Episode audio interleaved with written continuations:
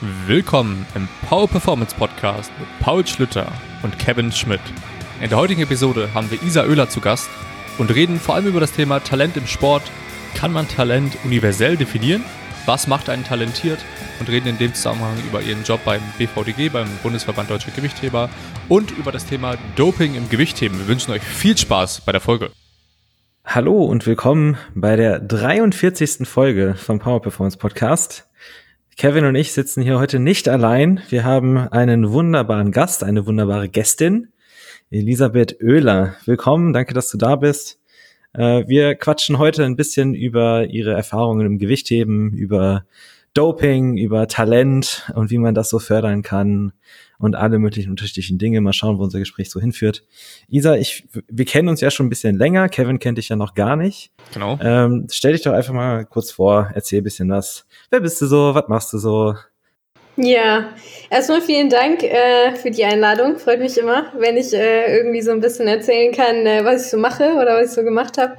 Ähm, ja, äh, ich bin Isa, ähm, mittlerweile ein bisschen älter und und äh, ähm, arbeite als, äh, oder ich nenne es immer so ein bisschen äh, Strength and Conditioning Coach oder auch Athletiktrainer im, im, im Deutschen oder ähm, keine Ahnung, mittlerweile habe ich irgendwie so viele Bezeichnungen. Äh, ich komme komm aus dem Gewichtheben, äh, also aus dem olympischen Gewichtheben. Ähm, ich habe äh, vor, mittlerweile sind es jetzt glaube ich schon sieben oder acht Jahre ähm, mit äh, ursprünglich mal mit CrossFit angefangen, äh, fand dann CrossFit irgendwie nicht so cool äh, beziehungsweise fand Ausdauer eh immer nicht so cool und bin dann irgendwie recht schnell, recht stark geworden und äh, also für meine Verhältnisse und bin dann zum Gewichtheben ge gewechselt, habe da ein bisschen Bundesliga äh, gehoben, deutsche Meisterschaften etc., aber alles auf einem sehr low Amateur-Level. Ähm, und ich hatte aber immer sehr viel Spaß an ähm, äh, Leuten was beibringen und äh, generell coachen und äh, habe dann vor ein paar Jahren angefangen, erstmal nur Kinder zu coachen und so Kindertrainingsgruppen zu haben, im, äh, dann auch im Gewichtheben. Und ich habe dann eben zwei das müsste 2017 gewesen sein, so ein, mal so ein Grundschulprojekt äh, zusammen mit dem Kraftwerk Schwarzach. Äh, das ist ein äh, von Oliver Caruso, ähm, haben wir so ein Grundschulprojekt gemacht, wo es darum ging, äh, so ein bisschen so einen ganzheitlichen Anspruch an, an, an ähm, die physische oder motorische Entwicklung von Kindern zu haben. Also es war so ein, so ein, so ein Projekt, wo wir quasi acht Wochen äh, Gewichtheben oder so Fitness, äh, Krafttraining mit Kindern gemacht haben. Die sind dann nach acht Wochen zum Schwimmen gegangen und dann acht Wochen danach hatten sie dann äh, Ernährung und äh, mussten kochen lernen. Und danach acht Wochen haben sie äh, quasi nochmal, ich glaube, Akrobatik oder irgend sowas gemacht. Mega, und äh, das lief dann, ja genau. Und ich hatte quasi immer dritte, vierte Klasse und die sind immer quasi in diesen Gruppen so rotiert über das Jahr hinweg. Und äh, das war ein wunder, wunderschönes Projekt. Und irgendwie bin ich darüber dann halt auch so ein bisschen in diese ganze Schiene Nachwuchstraining, äh, ähm, Kinder und Jugendliche im Gewichtheben oder Kraftsport generell gekommen und äh, habe beim dann beim Bundesverband Deutscher Gewichtheber erst als Jugendsekretärin angefangen und bin dann äh, 2019 Sichtungstrainerin geworden. Also habe mich dann quasi vor allen Dingen mit dem Thema Talent äh, und Talent für Gewichtheben äh, beschäftigt. Und ja, jetzt mache ich das nicht mehr seit letztem Jahr. Also ich bin Gewichtheben immer noch äh, treu, aber Ende 2020 habe ich dann ähm, quasi mich entschieden, dass ich dann doch in dem ganzen Bereich äh, Kinder- und Jugendtraining ähm, ähm, das ein bisschen verbreitern möchte. Und ich bin jetzt äh, letzt vor ja vor zwei Wochen äh, in die Nähe von Luxemburg gezogen und arbeite jetzt quasi in einer Verwaltungsabteilung, äh, wurde mir letztens gesagt, dass es eine ist, äh, eine Abteilung quasi des Sportministeriums, wo wir uns um die Trainerausbildung oder wo die, die Trainerausbildung gestaltet wird. Das ist in Luxemburg alles staatlich, weil man auch ein staatliches Diplom bekommt. Und wir arbeiten im Moment quasi an so einem Kompetenzmodell für, für Trainer, ähm, also welche Kompetenzen sollte auch ein guter äh, Trainer äh, haben und das eben sportartübergreifend. Und es gibt da so eine coole Ausbildung, die nennt sich Motoriktrainer-Ausbildung. Ähm, da werden tatsächlich äh, ähm, CBA-Lizenzen vergeben also wer CBA kennt aus dem, vom DOSB, die sich nur mit motorischer Entwicklung von Kindern und Jugendlichen beschäftigen. Und da bin ich jetzt quasi Beraterin in dem Projekt und das äh, cool. ist äh, ein ziemlich cooles Projekt, ja. Das ist ja mal eine gute Vita, du, ey. Ja, krass. Ähm, ja, jetzt, also ich habe jetzt, glaube ich, ewig geredet, aber ich habe noch ein paar andere Sachen gemacht. Also ich war irgendwie noch ein bisschen Rugby unterwegs. Ich wollte gerade sagen, äh, ja. genau. genau, äh, war viel im Rugby unterwegs, hatte auch so ein paar Nachwuchsspieler, äh, die habe ich auch immer noch so mal sporadisch. Äh, mal ein bisschen Remote Remote-Coaching noch um, mit Rugby-Spielern und ein paar Amateurgewichthebern etc. Also irgendwie ist es so all over the place und ähm, ja, aber es ist cool so und äh, ja, macht mir selbst Spaß. Ich, ich, weiß gar nicht, wo ich da anfange. so much to unpack. Ähm, also das, das mit den, das, weil das wusste ich ja noch gar nicht, das mit der, dieser, diesem Motorikfokus in den Trainerausbildungen ist natürlich was super interessantes, weil ich stelle mir das tatsächlich sehr, also ich, das ist ein, eine Lücke, die mir davor nicht bewusst war, mhm. aber die sehr viel Sinn macht, wenn man sagt, okay, man möchte schauen, dass Kinder sich allgemein motorisch gut entwickeln und nicht nur so super sportartspezifisch, was eine Diskussion ist, die wir schon öfter geführt haben. Ähm, und dass dieses Jugendprogramm, was du da beschrieben hast, ähm, da da wäre vielleicht meine erste stichelnde Frage, was glaubst du denn ist besser für motorische Entwicklung von Kindern, so Gewichtheben oder das klassische Kindertouren? Ähm, also am besten beides und am besten noch irgendwie eine Teamsportart dazu und am besten noch irgendwie äh, noch, noch eine andere Sportart dazu. Ähm, also ich glaube, wer so mir zumindest so ein bisschen folgt über, äh, ich habe ja auch mal, glaube ich, einen Blog darüber geschrieben, ich bin kein Fan von früher Spezialisierung äh, frühe Spezialisierung ist halt in Deutschland leider ähm, aufgrund des Sportsystems, was wir hier haben, ist das, äh, wird das halt gemacht, äh, Sportart in fast allen Sportarten. Ähm, was ich halt sehr schön fand an diesem Projekt in Luxemburg ist, dass sie verstanden haben, dass man diese Spezialtrainerausbildungen für den Nachwuchsbereich nicht braucht. Also man braucht keine, keine C-Lizenz äh, Fußball ähm, oder, oder, oder eine spezifische C-Lizenz Fußball, um zum Beispiel eine U8 oder U10-Mannschaft oder keine Ahnung, äh, selbst bis U12 zu trainieren, sondern da muss man halt eigentlich, ist das halt motorische Entwicklung und vor allen Dingen auch äh, eher ähm, Sportpädagogik. Und äh, mein Ziel ist es halt jetzt auch, diesen ganzen Bereich intra- und interpersonelle Kompetenzen äh, so ein bisschen vermehrt in die Sport, äh, in die Trainerausbildung zu bekommen. Weil ich, ähm, also ich habe in, in Erlangen ja Sportwissenschaft studiert beim Professor Sügisch und er hat eine Studie gemacht und hat mal gesagt, dass so fünf Prozent in der Trainerausbildung in Deutschland halt so pädagogisch-didaktisch ist. Und das ist sehr wenig. Wenn das im Prinzip, äh, im, also wenn das so grundsätzlich eigentlich das ist, was so entscheidend ist, vor allen Dingen mit Kindern und Jugendlichen. Also, mhm. ja, und ähm, Kindertouren gerne, Gewichtheben auch gerne, am besten noch irgendwie Basketball dazu und äh, dann ist äh, perfekt. Stimmt aber dann die Sprünge, ne? Ja. Ähm, wie sieht's denn aus so mit, also ich weiß, dass du darüber auch schon mal ein bisschen gesprochen hattest, ähm, was du vielleicht hier nochmal zum Ausdruck bringen könntest, so dieses Thema Kraftsport für Kinder. Uh, gefährlich. da, da, werden sie ja nicht groß. Da hören die doch auf zu wachsen, ne? Oder wie war das? Ja, also es ist so lustig, weil ähm, ich jedes Mal, wenn ich ein Video irgendwie bei LinkedIn poste von einem Kind, was so ein paar Plastikscheiben hochhebt, dann kommen immer tausend Physiotherapeuten und erzählen mir, dass es so einen Einfluss auf die äh, Wachstumsfugen hat und dass äh, hier ist, äh, das ist schlecht und das ist schlecht für den Rücken und was auch immer. ist immer total lustig. Ich hatte jetzt, glaube ich, auch gestern sogar mal nachgeguckt. Eins von meinen Videos hatte 350 Kommentare. Davon waren irgendwie 200, 200 200 waren davon irgendwie so, so 20 Jahre Sportwissenschaft gingen an denen vorbei, haben so gar nichts, also es war auch so völlig, ja, äh, also so völlig absurd. Also ich wurde auch schon mal als Kinderquälerin bezeichnet, das fand ich auch ganz lustig.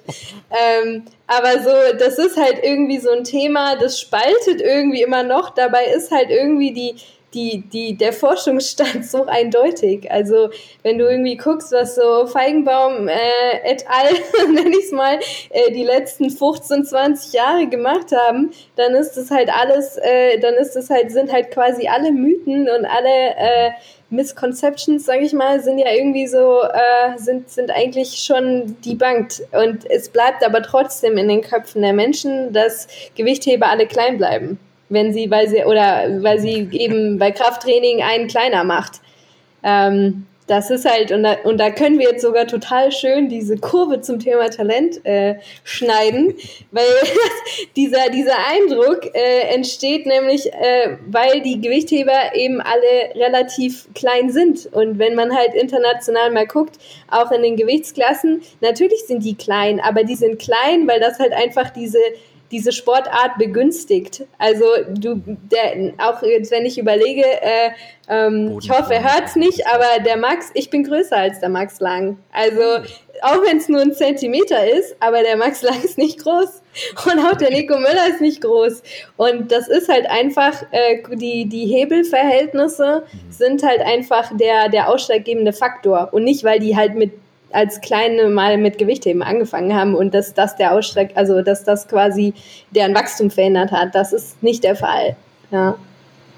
Ja, jetzt hast du ja selber schon so schön übergeleitet zum, zum Thema äh, Talentsichtung. Wie sah denn da so dein, dein Alltag aus und wie sah generell so der Prozess der Talentsichtung aus? Ja, also vielleicht, ähm, ich habe eine Stelle übernommen, die wurde komplett neu geschaffen. Also es war so diese Sichtungstrainerstellen, die sind vom im, im DOSB äh, Nachwuchsleistungssportkonzept mal festgelegt worden, ähm, dass sich halt Verbände damit mehr beschäftigen müssen und dann sind eben Stellen geschaffen worden für, für Talentsichtung. Ähm, das betrifft halt auch jetzt nicht nur Gewichtheben, sondern die, die Kanuten, die Triathleten, wie auch immer, haben jetzt alle äh, Sichtungstrainer eingestellt ähm, weil wir halt alle ziemliche Nachwuchsprobleme in allen Sportarten haben. Ähm, bei mir war es dann so, ich hatte ziemlich viel Freiheiten, diese Stelle halt auszugestalten, wie ich mir das vorstelle. Ähm, ich bin dann am Anfang erstmal ähm, ein paar Wochen oder eine, eine Weile ans IAT gegangen und habe quasi auch mich äh, mal tiefergehend mit dem Begriff Talent auseinandergesetzt und dann kommt man, stößt man halt auch schon auf viele Hürden. Also wir sind halt im Gewichtheben in einer spätspezialisierenden Sportart. Ähm, wenn du halt guckst, ähm, mit, mit 28 haben die meisten so ihr Peak Age äh, erreicht oder manche, gerade die superschweren, ähm, haben, können noch Top-Leistungen über, mit über, weit über 30 bringen. Ja. Also ein, wenn sie so lange überleben. Ja, wenn sie und äh, da ist dann nämlich halt die Frage, ähm, macht halt Talentsichtung im Nachwuchsbereich Sinn, wenn du dein Höchstleistungsalter oder dein Hochleistungsalter erst so spät hast? Und äh, macht es überhaupt Sinn, da schon zu selektieren? Und äh, das ist halt leider so ein, so ein grundsätzliches Problem. Äh, da haben wir auch mal, also habe ich auch schon viele Diskussionen mit anderen Trainern drüber geführt aus den anderen olympischen Sportarten. Das, das System, das Sportsystem in Deutschland oder der DOSB, ähm, der setzt halt auch durch diese Förderstrukturen, setzt der halt eine Selektion auch schon im Nachwuchsbereich voraus dass das halt Sport, aus sportwissenschaftlicher Perspektive nicht, sinn, nicht sinnvoll ist, weil du einfach, äh, weil es super schwer ist, überhaupt späteren Erfolg oder Potenzial für späteren Erfolg äh, sportartspezifisch zu definieren, das ist noch nicht so angekommen. Und da, da wird es halt auch, glaube ich, noch eine Weile dauern, bis das halt funktioniert. Weil äh, im Prinzip ist es halt so, ähm, ähm, es gibt Nachwuchs, es gibt Landeskader und darüber finanzieren, werden, finanzieren sich halt auch Trainerstellen im, in, in, in den verschiedenen Landesverbänden. Die, die werden halt nach Kaderanzahlen, also die werden nach Kaderanzahlen ähm, ähm, abgerechnet und an Teilnahmen an Jugendmeisterschaften und so weiter.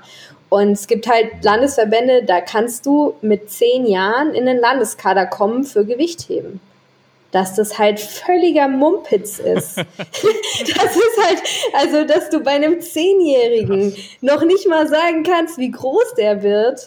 Und du sollst aber schon sagen, ey, der muss sich jetzt spezialisieren auf Gewichtheben und ist voll das Talent. Da habe ich, muss ich auch sagen, ehrlich persönlich ein Problem mit. Weil ähm, ich, also ich halte es halt auch für eine falsche Entwicklung, überhaupt Gewichtheben schon zu spezialisieren in dem Alter. Also es ist völliger, wenn du überlegst, der muss 20, ein Zehnjähriger, der vielleicht irgendwann mal so 1,80 wird, der ist dann äh, super Schwergewicht, der muss 20 Jahre durchhalten bis zu seinem Höchstleistungsalter. Und ja. wer macht denn das? Und dann kriegst du halt nichts. Dann kriegst du halt, also, dann hast du ja auch noch international diese Doping-Problematik etc. Was hast du denn davon?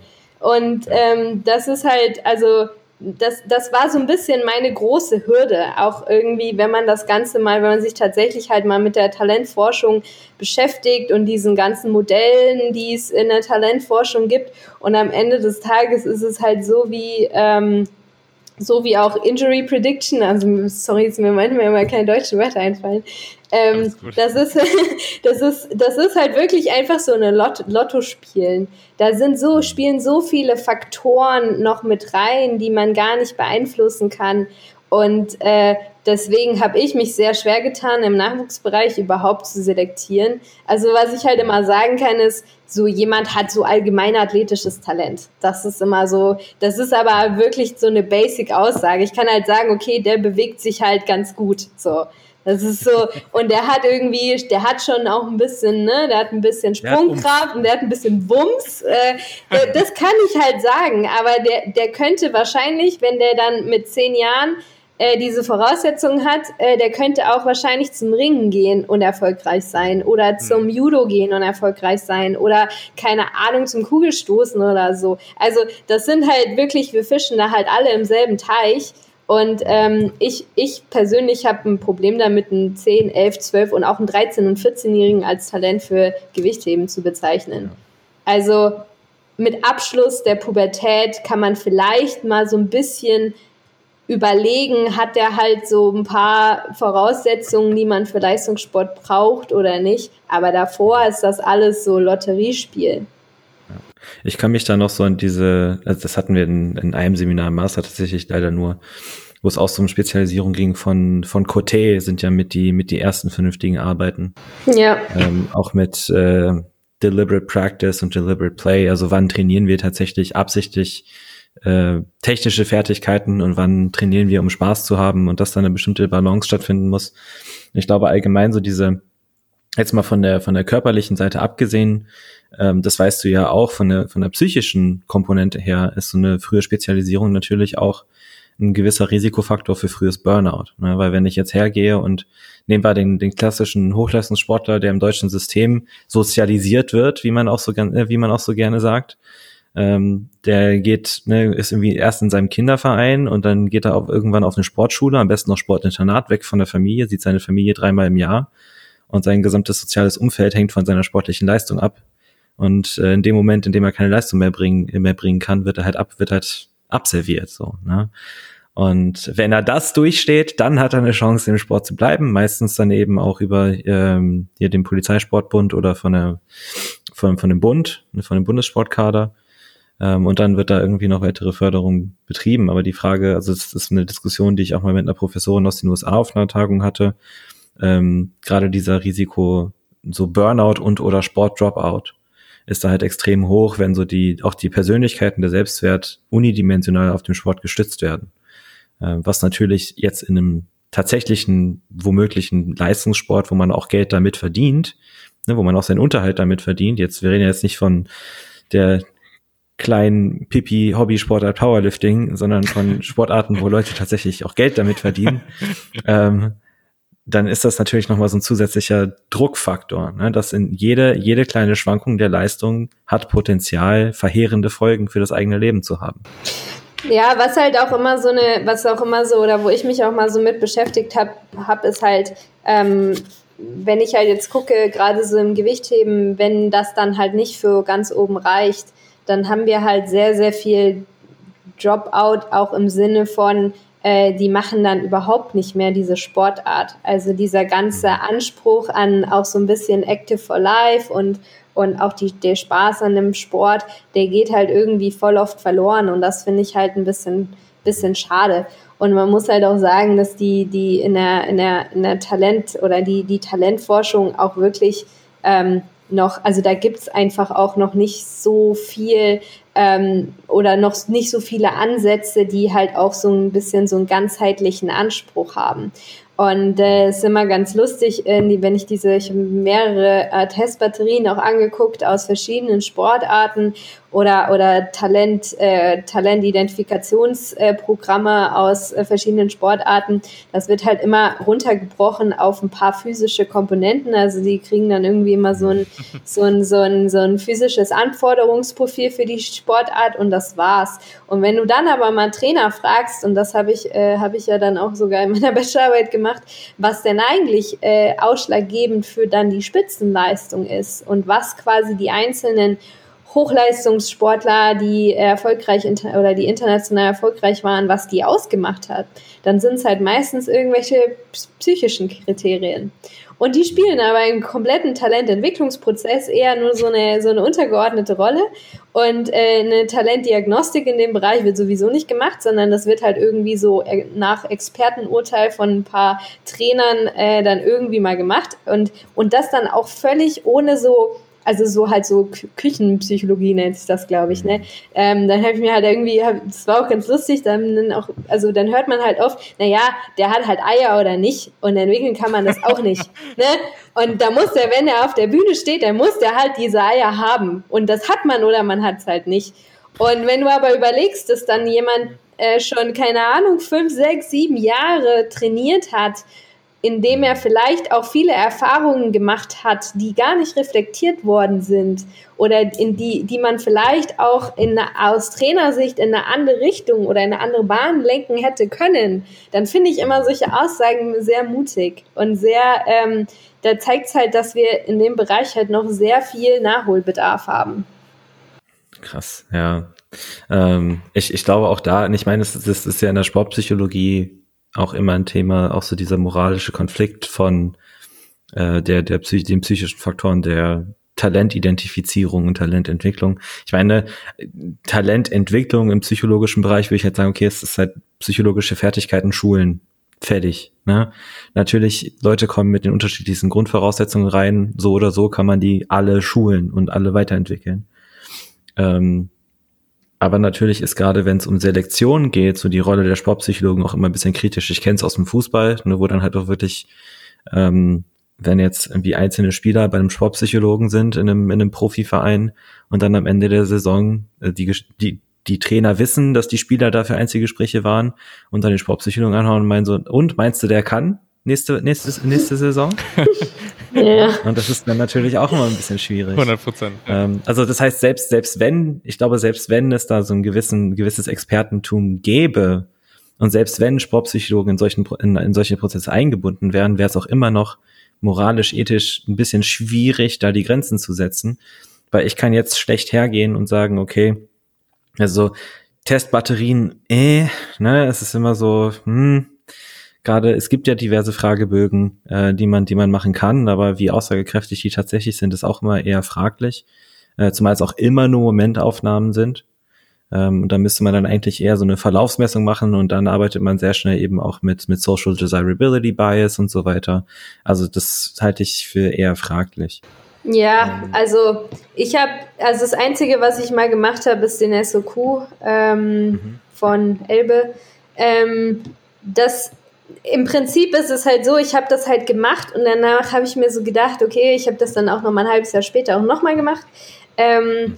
Ich habe dann überlegt, halt, was fange ich jetzt halt damit an? Also was mache ich, also was, wie, wer, was mache ich jetzt halt auch mit diesen Daten? Und da ist nämlich, also ja. es war für mich auch sehr spannend. Es sind halt auch bei einigen äh, äh, Kindern und Jugendlichen halt auch rausgekommen, dass, äh, also mit Kindern habe ich es nicht gemacht, mit Jugendlichen, ähm, ist auch rausgekommen, dass die halt zum Beispiel keine hohe Wettkampforientierung haben.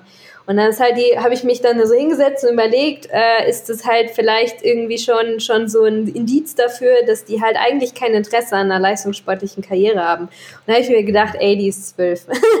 die kann das vielleicht auch alles noch, die kann das vielleicht auch alles noch entwickeln. Und äh, auf der anderen Seite ist es dann halt auch, ich habe auch Kiddies mit äh, gehabt mit einer extrem hohen Wettkampforientierung, die das auch, äh, die das auch gezeigt haben so im normalen Training. Also die bei jeder Kleinigkeit übel äh, ähm, äh, kompetitiv waren und die sich auch überhaupt, also die, die, die sich immer gemessen haben. Und äh, da ist halt auch, da, da bin ich halt mal gespannt, wie sich das halt entwickelt. Und, und da aber auf, der, auf dieser Basis auf, Aussagen zu treffen, ob das halt jemand, äh, ob das Talent ist in dem mhm. mentalen Bereich oder wie auch immer, finde ich moralisch äh, ziemlich äh, verwerflich. Also es ist spannend zu beobachten. Das ist auf jeden Fall. Deswegen so einen Test zu machen und das einfach mal nur so stehen zu lassen und vielleicht zu gucken, hey, was wird denn, oder das immer mal wieder zu machen und dann mal zu gucken, ja, was wird denn aus dem ähm, oder derjenigen, wie auch immer ähm, das, das ist eigentlich ein ziemlich äh, interessanter oder ist, ist ziemlich interessant. Aber was schlussendlich, ob das halt auch so einen Mehrwert hat, das, das weiß ich halt nicht. Aber es ist halt auf jeden Fall auch viel ausprobieren und halt mal einfach gucken und beobachten. An der Stelle eine kleine Unterbrechung, einfach um uns zu bedanken für das Zuhören, für das Reposten, für das ganze Feedback, was wir in letzter Zeit bekommen. Falls ihr irgendwelche Fragen habt, Themenvorschläge, Gastvorschläge, immer her damit. Ansonsten wünschen wir euch einfach weiterhin viel Spaß bei der Folge. Ähm, ist es denn, also ne, wenn du dich jetzt ein bisschen länger auch schon mit dem Thema auseinandergesetzt hast natürlich und auch auf einer wahrscheinlich professionelleren Ebene als sehr, sehr viele andere oder die meisten anderen, würdest du überhaupt sagen, dass Talent so als Sport überhaupt in irgendeiner Art und Weise universell definierbar ist?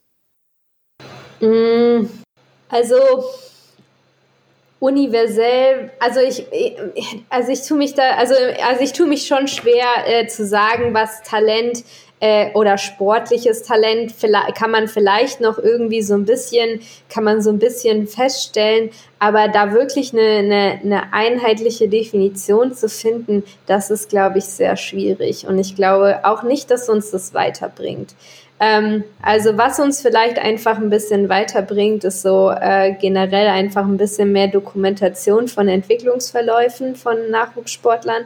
Ähm, also dass man so ein bisschen einfach auch diese, diese Retrospektive, ähm, so einen retrospektiven Ansatz mal fährt und einfach mal guckt, wie haben sich denn halt einzelne Spitzensportler so über von Anfang an entwickelt. Ähm, damit fangen ja auch jetzt, also das ist zumindest ja auch ein bisschen äh, Aufgabe vom IAT, äh, das so ein bisschen, äh, da ein bisschen Licht ins Dunkel zu bringen und halt wirklich äh, Entwicklungsverläufe ähm, zu dokumentieren. Aber da braucht man natürlich dann halt auch wieder einen ganzheitlichen Ansatz. Also ich habe jetzt zum Beispiel auch mal die Erfahrung gemacht, dass jemand einfach ähm, von, also von einem ziemlich jungen Sportler ähm, tatsächlich nur die, die, die Trainingsdaten äh, dokumentiert aus einer Sportart. So. Und das ist natürlich auch jetzt dann Trugschluss, vielleicht in fünf, sechs Jahren, wenn, falls aus dem was wird, also der macht doch noch zwei andere Sportarten, ähm, dann vielleicht in fünf, sechs Jahren zu sagen, ja, der hat das und das und das trainiert und das ist ziemlich erfolgreich geworden, äh, ohne die ganzen anderen Faktoren, die vielleicht auch noch damit reinspielen, zu dokumentieren. Also es ist halt, der, der, der spielt halt noch Fußball und macht halt, glaube ich, auch noch ein paar andere Sachen. Ähm, das kann vielleicht am Ende auch daran liegen, dass er vielleicht nicht spezialisiert trainiert hat, sondern äh, aber das wird halt nicht dokumentiert. Also deswegen, ja, ja, also es ist halt, äh, ist, das ist halt schwierig. Es ist genauso wie kein Warm-up-Spiel dokumentiert wird, und sondern nur die reinen äh, Kraft äh, oder das reine Krafttraining, was dann mit dem Kind gemacht worden ist. Ähm, ja. Und das, da ist da mit den Daten kannst du halt auch wieder nichts anfangen, mhm. Also und äh, dementsprechend, das ist alles so ein hoch hochkomplexes äh, Themenfeld. Und ich finde, man hat halt auch den Nachwuchssportlern oder Sportlern generell gegenüber halt auch eine Verantwortung. Und äh, da so Aussagen zu treffen, der ist, der ist äh, talentiert, aus dem wird man was, und der ist untalentiert, wenn ich es eigentlich gar nicht wirklich begründen kann, außer so ein bisschen Bauchgefühl, also voll vieles ist dann Bauchgefühl, finde ich halt Sportlern gegenüber nicht fair. Und äh, wir haben jetzt auch nicht das Problem, dass bei uns so ultra viele äh, äh, Sportler sind. Also das ist halt auch nicht der Fall. Also es ist nicht so, dass wir jetzt mit Talenten überschwemmt werden. In keiner Sportart. Ja, ja. Wie sah das denn so in deinem im praktischen Alltag bei dir aus, bei dir selbst aus? Ähm, nach welchen Faktoren oder Messwerten hast du denn selbst Athleten ausgemacht, die talentiert hm. sind oder eben nicht? Also ich habe am Anfang halt hauptsächlich konzeptionell gearbeitet und mal so ein Gesamt, äh, so, so ein Gesamtüberblick über den ganzen Bereich Talent äh, bekommen ähm, und hatte dann eben diese ganzen Hürden und dann auch ein bisschen dieses Problem mit der Auswahl. Ich habe dann versucht, mal so eine, so eine, eine zumindest äh, was die, die physischen Voraussetzungen äh, betreffen oder Anforderungen der Sportart, mal so eine Testbatterie zu entwickeln. Da habe ich, wie gesagt, auch den SO, SOQ gemacht. Und am Ende ist es aber tatsächlich so, ähm, ich habe nicht wirklich jemanden ausgewählt oder, oder in irgendeiner, irgendeiner Weise äh, da Entscheidungen getroffen, weil es auch einfach so wenig gibt. Man ist halt dankbar über jeden Sportler, der sich irgendwie für Gewichtheben entscheidet. ähm, da ist, und, und da dann irgendwie zu selektieren, ist halt meistens nicht, nicht sinnvoll. Und äh, ich glaube halt, dass man auch einfach noch viel entwickeln kann. Und dann habe ich am Ende einfach oder, oder ein Hauptteil meiner Tätigkeit habe ich versucht, einfach Strukturen zu verändern. Im Sinne von, äh, wir versuchen ein bisschen mehr ähm, ja, wir versuchen ein bisschen, bisschen mehr, einfach ein paar mehr Kinder und, und Jugendtrainingsgruppen aufzubauen. Ähm, hab mit, mit, hatte ein paar Trainer, die, die da auch mitgemacht haben, die dann quasi einfach über Schulen versucht haben, das Thema äh, Gewichtheben mit Kindern oder Krafttraining mit Kindern ein bisschen publik zu machen. Also es war dann doch sehr weit weg vom klassischen, ich bin jetzt kein Talentscout oder so. Also ich habe dann tatsächlich halt sehr, sehr viele Dinge gemacht, die äh, eher so Sport der Sportentwicklung äh, zuzuordnen sind. Und damit habe ich mich auch wohler gefühlt, muss ich sagen. Also ähm, einfach generell Gewichte oder Krafttraining mit Kindern einfach wieder ein bisschen populärer zu machen. Schade, ich dachte, du sitzt jetzt echt bei den, bei den vielen lokalen kleinen Gewichtheber-Wettkämpfen für, nee. für Nachwuchsathleten. So, so halb eingepackt mit einer Sonnenbrille, so irgendwo auf der, ist es. Der guckst ganz heimlich. Der nicht. Nee, sowas habe ich nicht gemacht. Also ich war immer so, ich habe mir immer so, so Jugend-Nachwuchswettkämpfe immer angeguckt, aber das ist halt auch, ähm, das, das System ist halt auch wirklich, also das ist halt spezialisierend ohne Ende. Und äh, ja, ich, ich, ich bin da kein Fan mehr von. Also wenn das mein Kind zum Spaß macht, okay, aber dann kann es auch von mir aus noch eine Saison Fußball mitspielen oder und muss sich nicht entscheiden. Auch mit 13 muss man sich nicht entscheiden und auch mit 14 nicht. Aber das ist, äh, ähm, es ist, wird kontrovers diskutiert. Bei anderen Nationen machen es ja auch anders. Ähm, also die erfolgreichen Nationen spezialisieren ja auch alle relativ früh. Ähm, aber gut, die haben auch einen anderen Talentpool als wir. Ich wollte gerade sagen. Die haben einen ganz anderen Talentpool China als wir. So als Beispiel ja. nimmt für Gewichtheben, ne, die knüppeln halt irgendwie 10.000 Leute durch und die, die überleben. Da kommen, halt ja, ja. Also, die, das, das ist halt ein System, das funktioniert halt, aber das spricht nicht für frühe Spezialisierung. Also, das ist auch wieder so, so äh, das zu vergleichen, ist, ist, ist dann halt auch schwer. Und die Amis machen es ja vor, dass, also die Amis äh, zeigen ja oder sagen ja, dass alles, was äh, mit 16 schon sich nur auf Gewichtheben spezialisiert, ist schon früh spezialisierend. Und äh, die haben jetzt mehrere Sportler vorgebracht, ähm, die mit, mit erst mit 17, 18, 19 überhaupt mit Gewichtheben angefangen haben und äh, oder die irgendwie den, den Quereinstieg aus einer anderen Sportart äh, erfolgreich ähm, absolviert haben. Ähm, ja. Also die zeigen es ja auch oder die ganzen skandinavischen Nationen machen es auch so. Gerade im Frauenbereich, Quereinstieg im Frauenbereich ist, äh, ist, ist mega populär im Moment. Ich glaube, das, ich glaube, ein ähnlicher Trend, also jetzt rein, wenn ich jetzt mal so, so anekdotisch überlege, ähm, es gibt's im Powerlifting gewiss auch, und dass halt viele der Weltspitze oft Leute sind, die aus anderen Sportarten dann rübergegangen sind. Ich glaube auch so die, ich kann mich an einen Artikel von Stronger by Science erinnern, wo es auch so um das, das Peak Age im Powerlifting ging. Und das ne, so Ende der 20er bis Mitte der 30er, so ungefähr für die meisten. Und das gibt einem natürlich dann schon zu bedenken, auch wenn wir jetzt als Coaches irgendwie Leute bekommen, die mit 18, 19 zu uns kommen und sagen, ich mache nur noch den einen Sport und will nur noch diesen einen Sport und sonst gar nichts machen. Also das sind wir wieder bei diesem Zwiespalt zwischen Dienstleistung und äh, ge gewissenhafter ja. Betreuung. So. Hm. Ich finde das total faszinierend. Äh, wie, wie ist es denn, ich, ich äh, schmeiß dir jetzt noch mal eine Axt zu. ähm, wie, ich kann nicht so gut fangen, ey. ja, untalentiert. Oh, das war ähm, jetzt auch echt schlecht. Wie war es? Wie, du hast vorhin schon so ein bisschen die Körpergröße angesprochen im Gewichtheben als, als ein wichtiger Faktor. Mhm.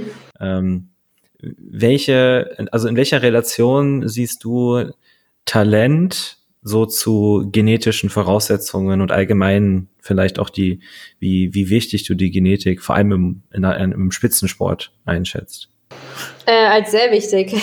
äh, für Gewichtheben kann ich jetzt, also da ähm, habe ich auch mal äh, mit unserem IAT-Mitarbeiter darüber gesprochen, gibt es leider noch keine so gute Studienlage ähm, zu, ähm, ja, zu, den, zu den genetischen Voraussetzungen, aber ich halte es halt für, für sehr wichtig, ähm, dass so ein paar grundlegende so ein paar grundlegende physische Faktoren halt oder Leistungsfaktoren halt gegeben sind.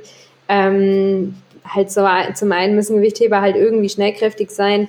Da ist auch irgendwie ganz, ganz spannende Frage, weil ich habe jetzt auch ähm, oder habe ja auch äh, gibt ja einige Powerlifterinnen, die äh, jetzt Spaß am Gewichtheben gefunden haben. Mm. Äh, ja, äh, ist ja die Frage, wie sich, äh, wie, wie halt quasi, wie sich diese Maximalkraft ähm, äh, und, und, und vielleicht einen, einen Tick mangelnde Schnellkraft, äh, ob sich das halt kompensieren lässt. Das ist, finde ich, eine sehr spannende Frage. Äh, finde, könnte man, wäre auch cool, das eigentlich mal zu untersuchen, gerade mit den, mit den, mit den derzeitigen Beispielen. Ähm, und dann ist es halt, da ist halt die Frage, also zumindest so, so, so jetzt rein von, vom, vom Beobachten her, äh, ich kann da jetzt auch leider halt irgendwie, ich würde gern voll gerne wissenschaftlich argumentieren, kann ich aber auch gerade nicht, ähm, ist es halt schon so, dass es so ein paar, also dass so, so sowas wie Beinkraftentwicklung oder diese muskulären Voraussetzungen für Beinkraftentwicklung, dass man die halt entweder hat oder nicht ähm, beziehungsweise dann eben gerade nach der Pubertät das eben halt da ist oder nicht. Und ähm, das ist dann schon so ein, so ein, so ein, so ein, ja, so ein Talentfaktor in dem Sinne für Gewichtheben. Also wir haben ja halt viele, es gibt gerade im Frauenbereich, es ist immer ganz, ganz halt spannend zu beobachten, die reißen dann extrem viel ähm, und, und, und stoßen, kommen halt irgendwie mit ein bisschen weniger als, äh, mit ein bisschen mehr als sie reißen, kommen die dann irgendwie nicht mehr aus der Hocke und da fehlt es einfach und, und ich glaube, da wird schon echt viel dann auch rumprobiert, ähm, ähm, was Beinkraftentwicklung äh, betrifft. Und äh, es ist nicht mehr, also das ist einfach nicht nie so geworden, wie es, wie, wie man sich halt hätte vorstellen können, damit es halt dann für die Spitze reicht. Okay. Mhm. Ja. Hm. Also ich glaube, ne, ich meine, man kann ja eigentlich nur anekdotisch argumentieren, erstmal sofern es jetzt nicht. Also ich weiß, dass es im, im Powerlifting gibt es halt immer mal wieder so Diskussionen über ähm, ähm, Limb Lengths, ne, also wie, mhm. wie lang sind die Gliedmaßen im Verhältnis zueinander und so weiter. Ja. Und dass das ja bei, äh, keine Ahnung, jetzt äh, Leute mit kurzen Armen so gut im Bankdrücken, Leute mit, lang, mit langen Armen mhm. gut im Heben und so weiter. Ne, das sind ja auch, das ist, das sind ja auch natürlich genetische Faktoren.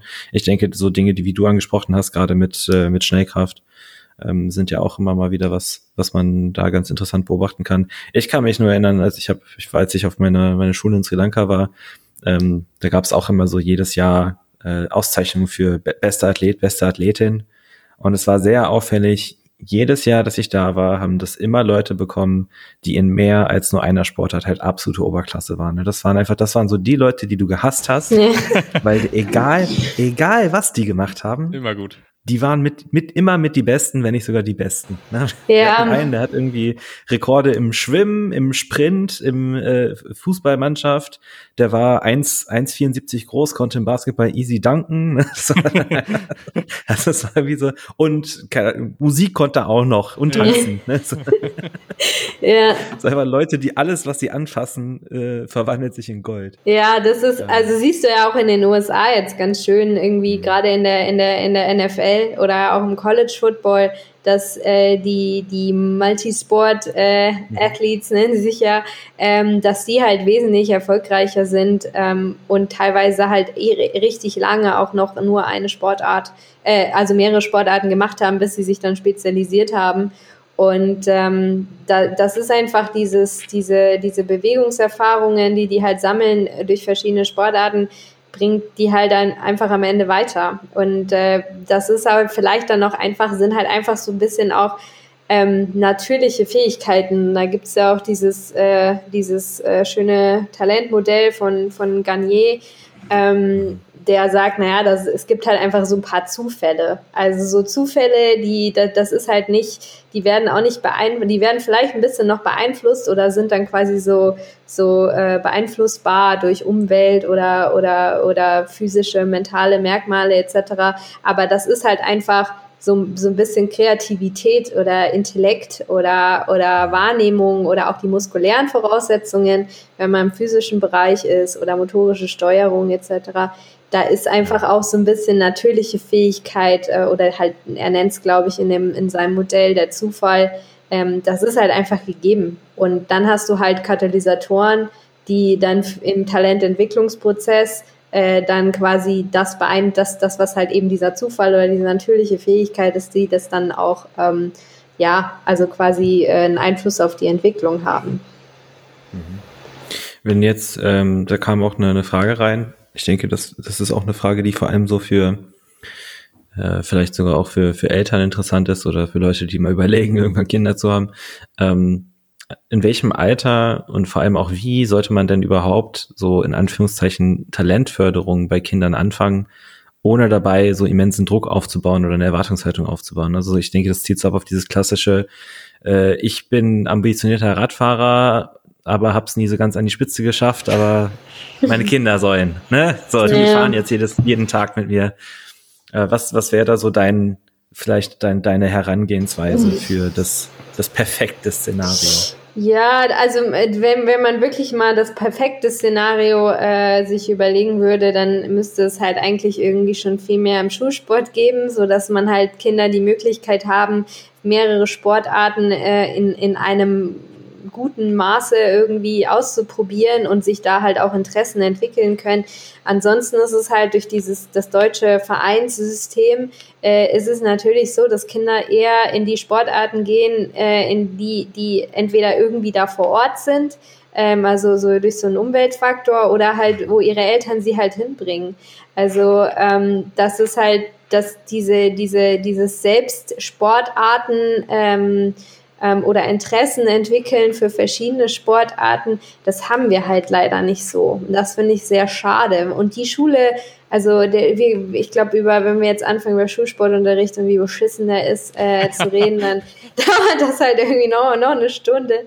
Ähm, aber es gibt halt ich halte halt wenig davon, gerade von Elternseite aus, Kinder halt in eine Sportart zu drängen äh, oder, oder sie äh, sie ähm, in, eine, in, eine, Sportart zu bringen, nur aus, eigenen, aus eigenem Interesse.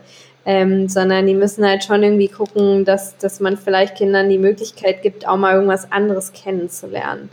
Aber das ist halt schade in, in, in Deutschland. Ich glaube, dass wir halt sehr viel äh, Potenzial geht halt allein dadurch verloren, dass wir so extrem schlechten Sportunterricht haben.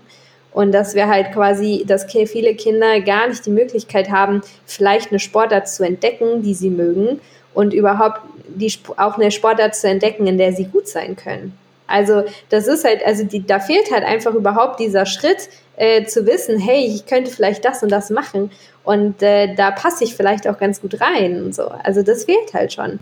Deswegen macht dieser ganze Talentsichtungskrams, den, den der auch im, in den ganzen Nachwuchsleistungssportkonzepten und so ähm, ähm, niedergeschrieben ist, der macht halt irgendwie wenig Sinn, zumindest von DSB-Seite aus. Weil wir halt gar nicht die Möglichkeit haben, tatsächlich Kinder für verschiedene, also in verschiedene Sportarten zu bringen. Und Zusammenarbeit, Zusammenarbeit zwischen den Verbänden ist dann nochmal ein ganz anderes Thema. Keiner will irgendwen abgeben. Ja. Ja, ne, weil, also, natürlich auch, weil du ja, weil ja, wie du gesagt hast, ähm, sobald die Leute da einmal irgendwie im Landeskader sind, ähm, hängt da natürlich, hängen da natürlich auch Jobs dran, ne? Und dann sind, ist es, das fördert ein gewisses Klima, was dann nicht sonderlich positiv ist. Ähm, ich ich würde da mal bei dem, The bei dem Thema einen Strich ziehen und mal zu einem meiner Lieblingsthemen übergehen. Du kommst ja aus dem Gewichtheben. Richtig. Ich habe gehört, im Gewichtheben gibt es in letzter Zeit ein paar Probleme mit Doping. Ja, nicht nur in letzter Zeit, die letzten 40 Jahre. Oder schon immer. Denn, was ist denn so deine, deine Wahrnehmung davon? Und was mich vor allem auch interessiert, was wären denn aus deiner Sicht so Schritte in die Zukunft fürs Gewichtheben, was das Thema angeht? Also ich glaube, als erstes muss man mal sagen, dass wir in Deutschland in dem Bereich sehr, sehr weit sind. Also wir haben äh, ähm, in das Anti-Doping-System in Deutschland ähm, und auch für Gewichtheben, die ja eher eine Hochrisikosportart in dem Bereich sind, ist sehr, sehr gut. Und äh, alle deutschen Athleten, Kaderathleten, die bei irgendwelchen Wettkämpfen starten, die sind alle über sehr lange Zeiträume auch in Adams. Also Adams, äh, ja. hoffe ich, äh, oder kennen alle Adams ist dieses ähm, Whereabout-System, genau. Ja. wo man auch eintragen kann, wo man sich befindet, äh, dass man quasi auch außerhalb des Trainings, außerhalb von Wettkämpfen immer zu einer Kontrolle zur Verfügung steht. Ähm, beim, beim Bundesverband Deutscher Gewichtheber kommt man, sobald man quasi auch an internationalen Wettkämpfen teilnimmt, sofort in Adams. Die nach, alle an den Eliteschulen des Sports sind alle in Adams, ähm, auch teilweise mit 14, 15 Jahren. Ähm, die, da, da ist wirklich, also man kann wirklich sagen, die deutschen Sportler sind alle immer und sehr regelmäßig getestet. Also wenn ich überlege, wie oft der Anti-Doping-Mann äh, vor unserer Tür stand und ich dem die Tür schon aufgemacht habe ähm, beim WVDG, dann, dann ist es schon sehr, sehr, ist es sehr häufig. Das ist halt leider nicht so in anderen Nationen und äh, überhaupt nicht so. Und ähm, das ist, bringt natürlich halt auch den, den Sport generell und das internationale Gewichtheben halt ziemlich in den, in den Verruf.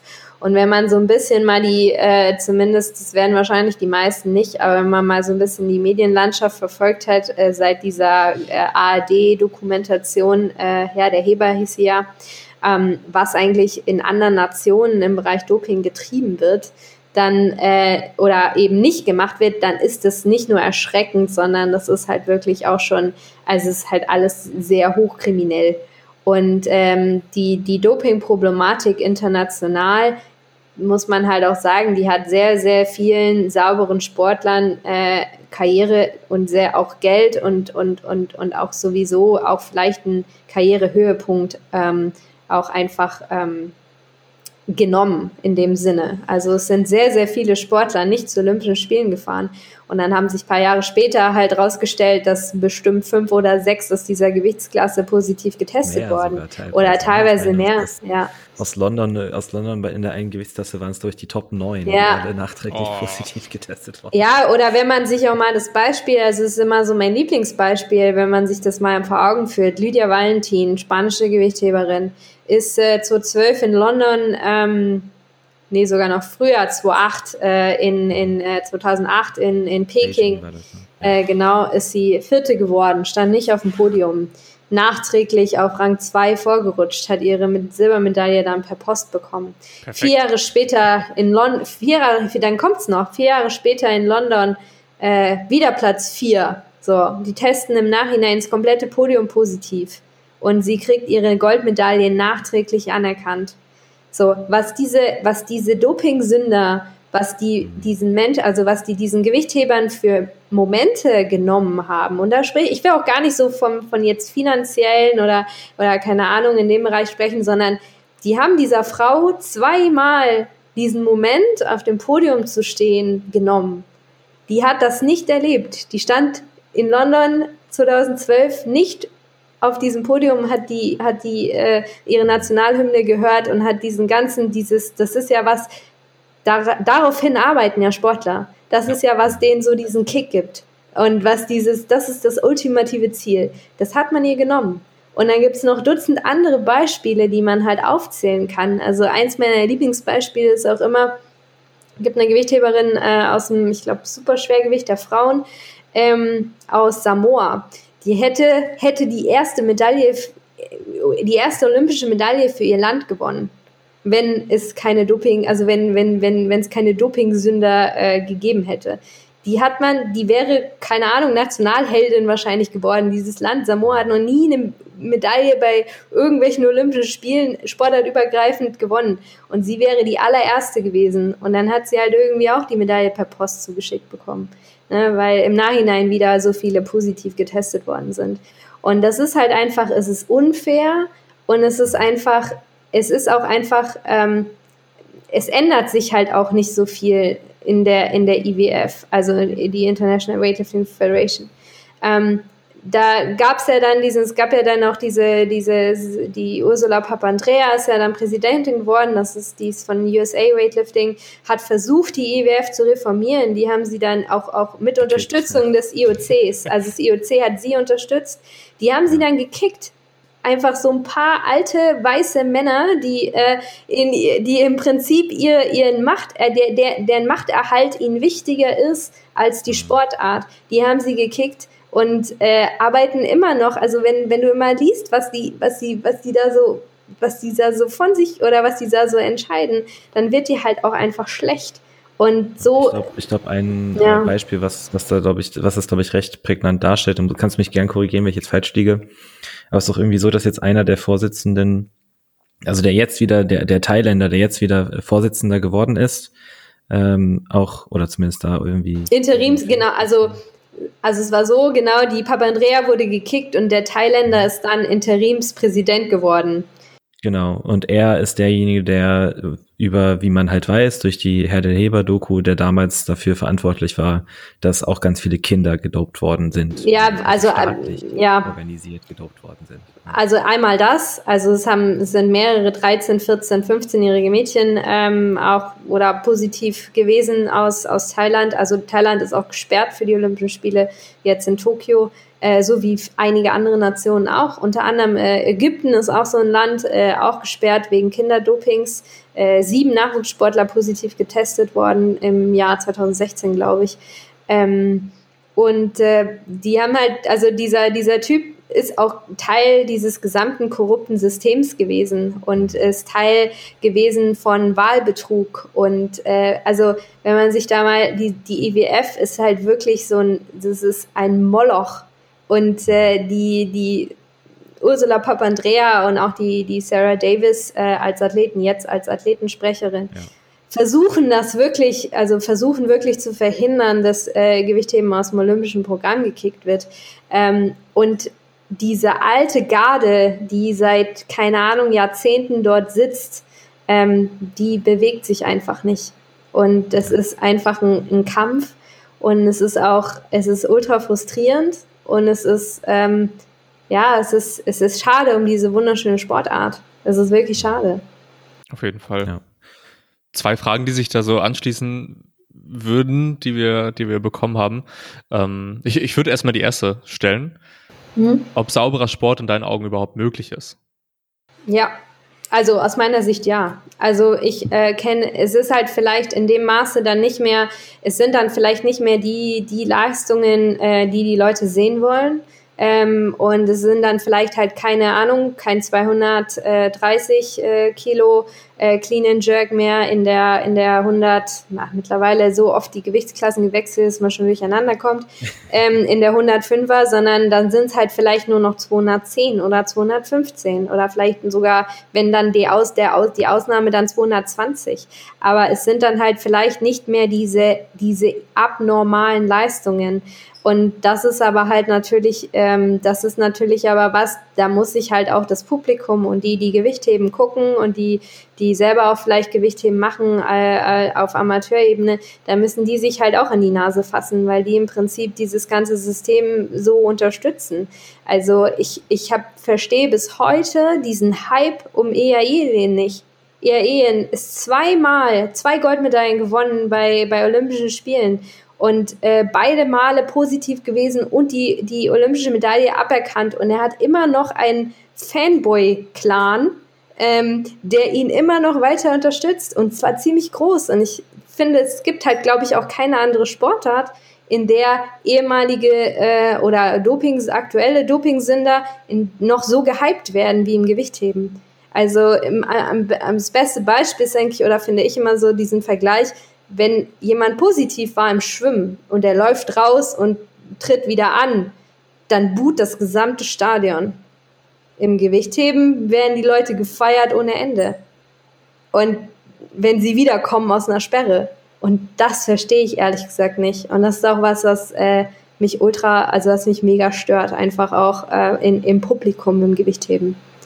Ich glaube, das, das lässt einen auch mit der Zeit einfach super zynisch werden, ne? weil du kannst ja im Endeffekt Du kannst ja keine Ergebnistabelle dir anschauen, in dem, in dem Gewissen, dass es zumindest einigermaßen fair ist. Das ist ja dann, ich kann mich, ich kann mich auch selber erinnern, als ich mich so ein bisschen mit der Thematik beschäftigt habe damals, bei den letzten Olympischen Spielen, habe ich Gewichtheben fast komplett live geguckt und ähm, das war dann immer so eine Sache von, okay, hier ist die Ergebnisliste, jetzt warten wir noch mal vier Jahre ab und gucken, wer dann tatsächlich gewonnen hat. Ne? Und das ist natürlich, oder oder die Leute, die Grüße gehen raus an, an Lascha Talaschace, äh, dass, was dann so Leute sind, die zufällig verletzt waren, aus dem Kader rausgegangen sind, drei, vier Jahre von der Erdoberfläche verschwinden dann antreten und neue Weltrekorde aufstellen in einer höheren Gewichtsklasse. Ne, das ist dann auch so wieder die, äh, das sind ja gängige Methoden, die es ja auch nicht nur im Gewichtheben gibt, das gibt es äh, in anderen Sportarten ja auch, oder die Leute, die dann zufällig kurz vor den Olympischen Spielen verletzt sind und somit auf dem Test, aus dem Testpool fliegen. Ne? Äh, das sind ja alles auch Methoden, die da meiner Meinung nach von auch, also es ist, es ist, ich weiß nicht, wie ich das ausdrücke, aber ich, ich sehe es halt fast schon so, dass natürlich auch die ganzen äh, Regel, Regeln und die Vorschriften, die gegeben werden von der WADA, sind ja gleichzeitig auf der Kehrseite auch eine, Ein eine Anleitung, wie man solche Tests gut umgehen kann. Ähm, und das ist so ein bisschen, weil die eigentlich, wenn man sauberen Sport haben wollen würde, müsste man hergehen und sagen, okay, wir testen jetzt alle Leute, die in vier Jahren bei den Olympischen Spielen starten könnten, testen wir ab jetzt regelmäßig in Wettkämpfen und außerhalb von Wettkämpfen mit Blutproben. Ne, da gibt's auch nämlich interessante Statistiken dazu, wie in wie vielen Ländern wie oft überhaupt out of competition Blut getestet wird, weil das auch mit eigentlich die einzige Methode ist, um einen Großteil von Doping nachweisen zu können. Ähm, und das ist natürlich der, der, ich, ich glaube, und da, da bin ich sehr zynisch. Ich glaube, am Ende des Tages ist das öffentliche Interesse einfach nicht da. Mhm. Ja, es ist ja, das ist ja auch jetzt ein ganz, oder da hast du ja auch ein ganz schönes Beispiel genannt. Ähm, also 2016 gab es ja diesen, diesen, diesen Fall, oder bei Olympischen Spielen in, in, in Rio, diesen Fall in der, ich glaube, 77er Gewichtsklasse müsste es gewesen sein. Da kam jemand, also auch durch das, das Qualifikationssystem bedingt, also das Qualifikationssystem äh, für die Olympischen Spiele war ja bis äh, jetzt Tokio war so, dass quasi Länder, so Länderquoten äh, oder Quotenplätze sich erkämpft haben bei Kontinental- und Weltmeisterschaften und haben dann aber quasi, ähm, haben dann quasi für die Olympischen Spiele andere Sportler geschickt. Freie Wahl gehabt, ja. Richtig, freie Wahl gehabt, wen sie nominieren. Okay. Und dann gab es ja dieses große, dieses Beispiel ähm, in der 77er Gewichtsklasse, da kam dieser, dieser Kasache, ähm, ähm, also eigentlich war es ja, äh, ich glaube irgendwie, ähm, der Chinese war eigentlich schon gesetzt als Sieger. Der Kasache, und es war irgendwie ein paar, entweder ein paar Wochen oder ein paar, paar Monate vor äh, den Olympischen Spielen, ist seine Sperre ausgelaufen. Äh, ähm, Rachimov, ja genau, Rach, Rachimov ja, hieß ja, er, genau, ist seine Sperre ausgelaufen. Und äh, der ist dann, der ist quasi vier, zwei Jahre oder vier Jahre überhaupt nirgendwo international irgendwo mal gestartet. So. Kam aus einer, kam auch nicht getestet worden, kam aus einer Dopingsperre, geht auf diese Bühne und stößt einen Weltrekord. und jetzt, und jetzt kommt. Und, und wir lachen. Alle, wir lachen. So lächerlich. Ja, es ist, es ist so witzig äh, es ist eigentlich nicht witzig, es nee, ist zum Heulen. Ja. Vor ein paar Wochen ist, also es wird auf jeden Fall gegen ihn ermittelt, wegen, äh, wegen, ähm, ich glaube, wegen Urinprobenaustausch oder sowas. Also 100 Pro wird dem diese Goldmedaille wieder aberkannt. Aber wie vielen Leuten sind halt, also wenn ich jetzt die 77er Gewichtsklasse angucke, wie vielen Leuten sind halt, ist halt quasi der Start dort ähm, ähm, verwehrt worden, mhm. weil solche Typen starten konnten. Mhm. Und äh, das ist halt, das ist, das müssen sich halt vielleicht auch diese ganzen IA-Fanboys äh, sich mal so ein bisschen vor Augen, zu, vor Augen führen. Dass halt einfach viele saubere Sportler, die ihr ganzes Leben äh, sauber ähm, diesen Sport betrieben haben, dass man denen einfach ähm, einfach wirklich diese Chance nimmt und auch äh, dieses, die, ja, diese Erfahrung auch sich international irgendwie zu messen. Das ist halt, und äh, das, das hoffe ich auch immer, dass es irgendwann mal verstanden wird.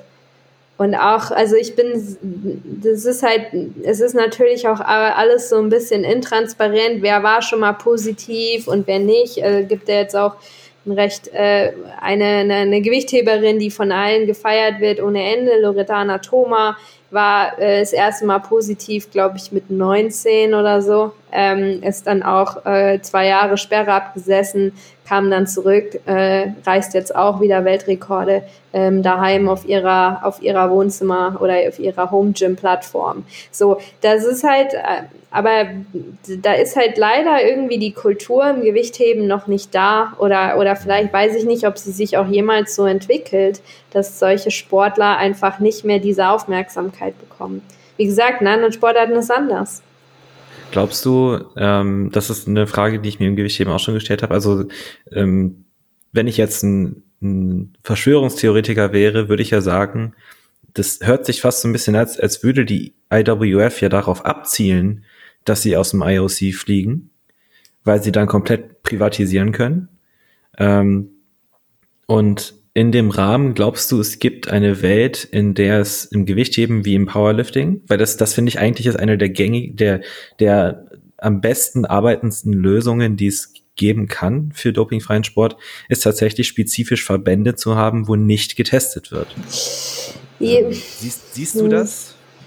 Also ich glaube, was die IWF im Moment auf jeden Fall macht, ist, die hoffen ein bisschen auf die Gutgläubigkeit des IOCs. Ähm, ich glaube, dass die hoffen, weil das IOC hat noch keine Sportart so einfach rausgekickt. Also es ist auch immer so gewesen, ähm, dass ähm, also ein Gewichtheben hat auch eine ziemlich große Lobby. Also es gucken auch tatsächlich sehr viele Leute. Ähm, also die Einschaltquoten im Gewichtheben sind jetzt nicht, nicht so gering. Also es ist nicht mal mit dem Argument könnte man halt kommen, dass man sagt, naja, es ist einfach nicht populär genug. Das ist, äh, ist da gibt es halt einen Markt für, ähm, der sich das anguckt. Ähm, aber ich glaube, die IWF im Moment hofft halt einfach darauf, dass sie, die sitzen das jetzt halt, also diese alte Garde, dieses Executive Board, die sitzen das jetzt halt einfach aus und hoffen, dass quasi so wie bei Ringen war es ja auch so, Ringen sollte auch mal aus dem Olympischen Programm genommen worden, gab es irgendwie 3000 Petitionen und dann ist es doch nicht passiert. Ähm, da hoffen die, glaube ich, auch einfach drauf. Ich kann mir nicht vorstellen, dass sich das im Gewichtheben so entwickelt. Also ich, ich weiß auch ehrlich gesagt, also ich glaube, dass es eher so wird, dass die Guten, die, die für einen wirklich sauberen, fairen Sport stehen, dass die äh, einfach versuchen weiter zu kämpfen bis äh, und, und, und vor allen Dingen auch äh, jetzt transparenter ähm, mit den ganzen Vorgängen in der, in der IWF versuchen umzugehen. Also ich kann mir im Moment nicht vorstellen, dass es eine nicht getestete ähm, nicht getesteten Verband oder dergleichen gibt. Also sehr so, falls, wenn Gewichtheben aus dem olympischen Programm rausfliegt, dann wird es einfach so eine Fun-Sportart, dann wird's wieder, äh, geht's wieder in, dann geht's halt quasi, wird's Zubringer für oder, oder Teil von von Athletiktraining geht vielleicht auch noch, noch vermehrt irgendwie ins CrossFit. Aber da ist das Interesse dann auch nicht, glaube ich, auch nicht da. Also die meisten haben schon, also wenn ich über die, die, die meisten machen Gewichtheben, weil sie zu Olympischen Spielen fahren wollen. Im Leistungssport, also mit leistungssportlicher Motivation. Das ist nicht, äh, glaube ich, nicht so. Ich glaube, es wäre auch anders, wenn Powerlifting olympisch wäre. Ich glaube dann auch nicht, dass es die nicht, nicht getesteten also die nicht getesteten Verbände, dass die so stark wären. Weil die Olympischen Spiele sind halt schon einfach das, das Ultimate Goal, so ein bisschen im, in, der, in der Sportart. Ja, ich, ich glaube, also die, ich, ich glaube, ein großer Faktor, den, also einen großen Unterschied, den es derzeit zwischen getesteten, getestetem und ungetestetem Powerlifting gibt, ist ja der, der Witz eigentlich, dass Athleten in den ungetesteten Verbänden tatsächlich von Preisgeldern leben könnten. Ähm, was, was in der IPF halt komplett lachhaft ist. Ne? Ja. Ich kann, ich kann mich ich, also ich weiß nur, wie es im deutschen Kader abläuft, ich weiß nicht, wie es in den anderen Ländern ist. Aber wenn du im deutschen Kader bist und international startest, dann kriegst du vielleicht ein bisschen Reisepauschale, musst deine Unterkunft selber zahlen, dann womöglich deinen Flug selber zahlen, dein Essen selber. Also ne, du kriegst da keinen kein Golden Handshake in irgendeiner Art und Weise. Das ja. ist wirklich dann komplett selbstfinanziert. Und wenn du im ungetesteten Powerlifting gut bist, dann gehst du halt auch mal mit, mit einem Check für 20, 30.000 Dollar nach Hause bei den großen Wettkämpfen.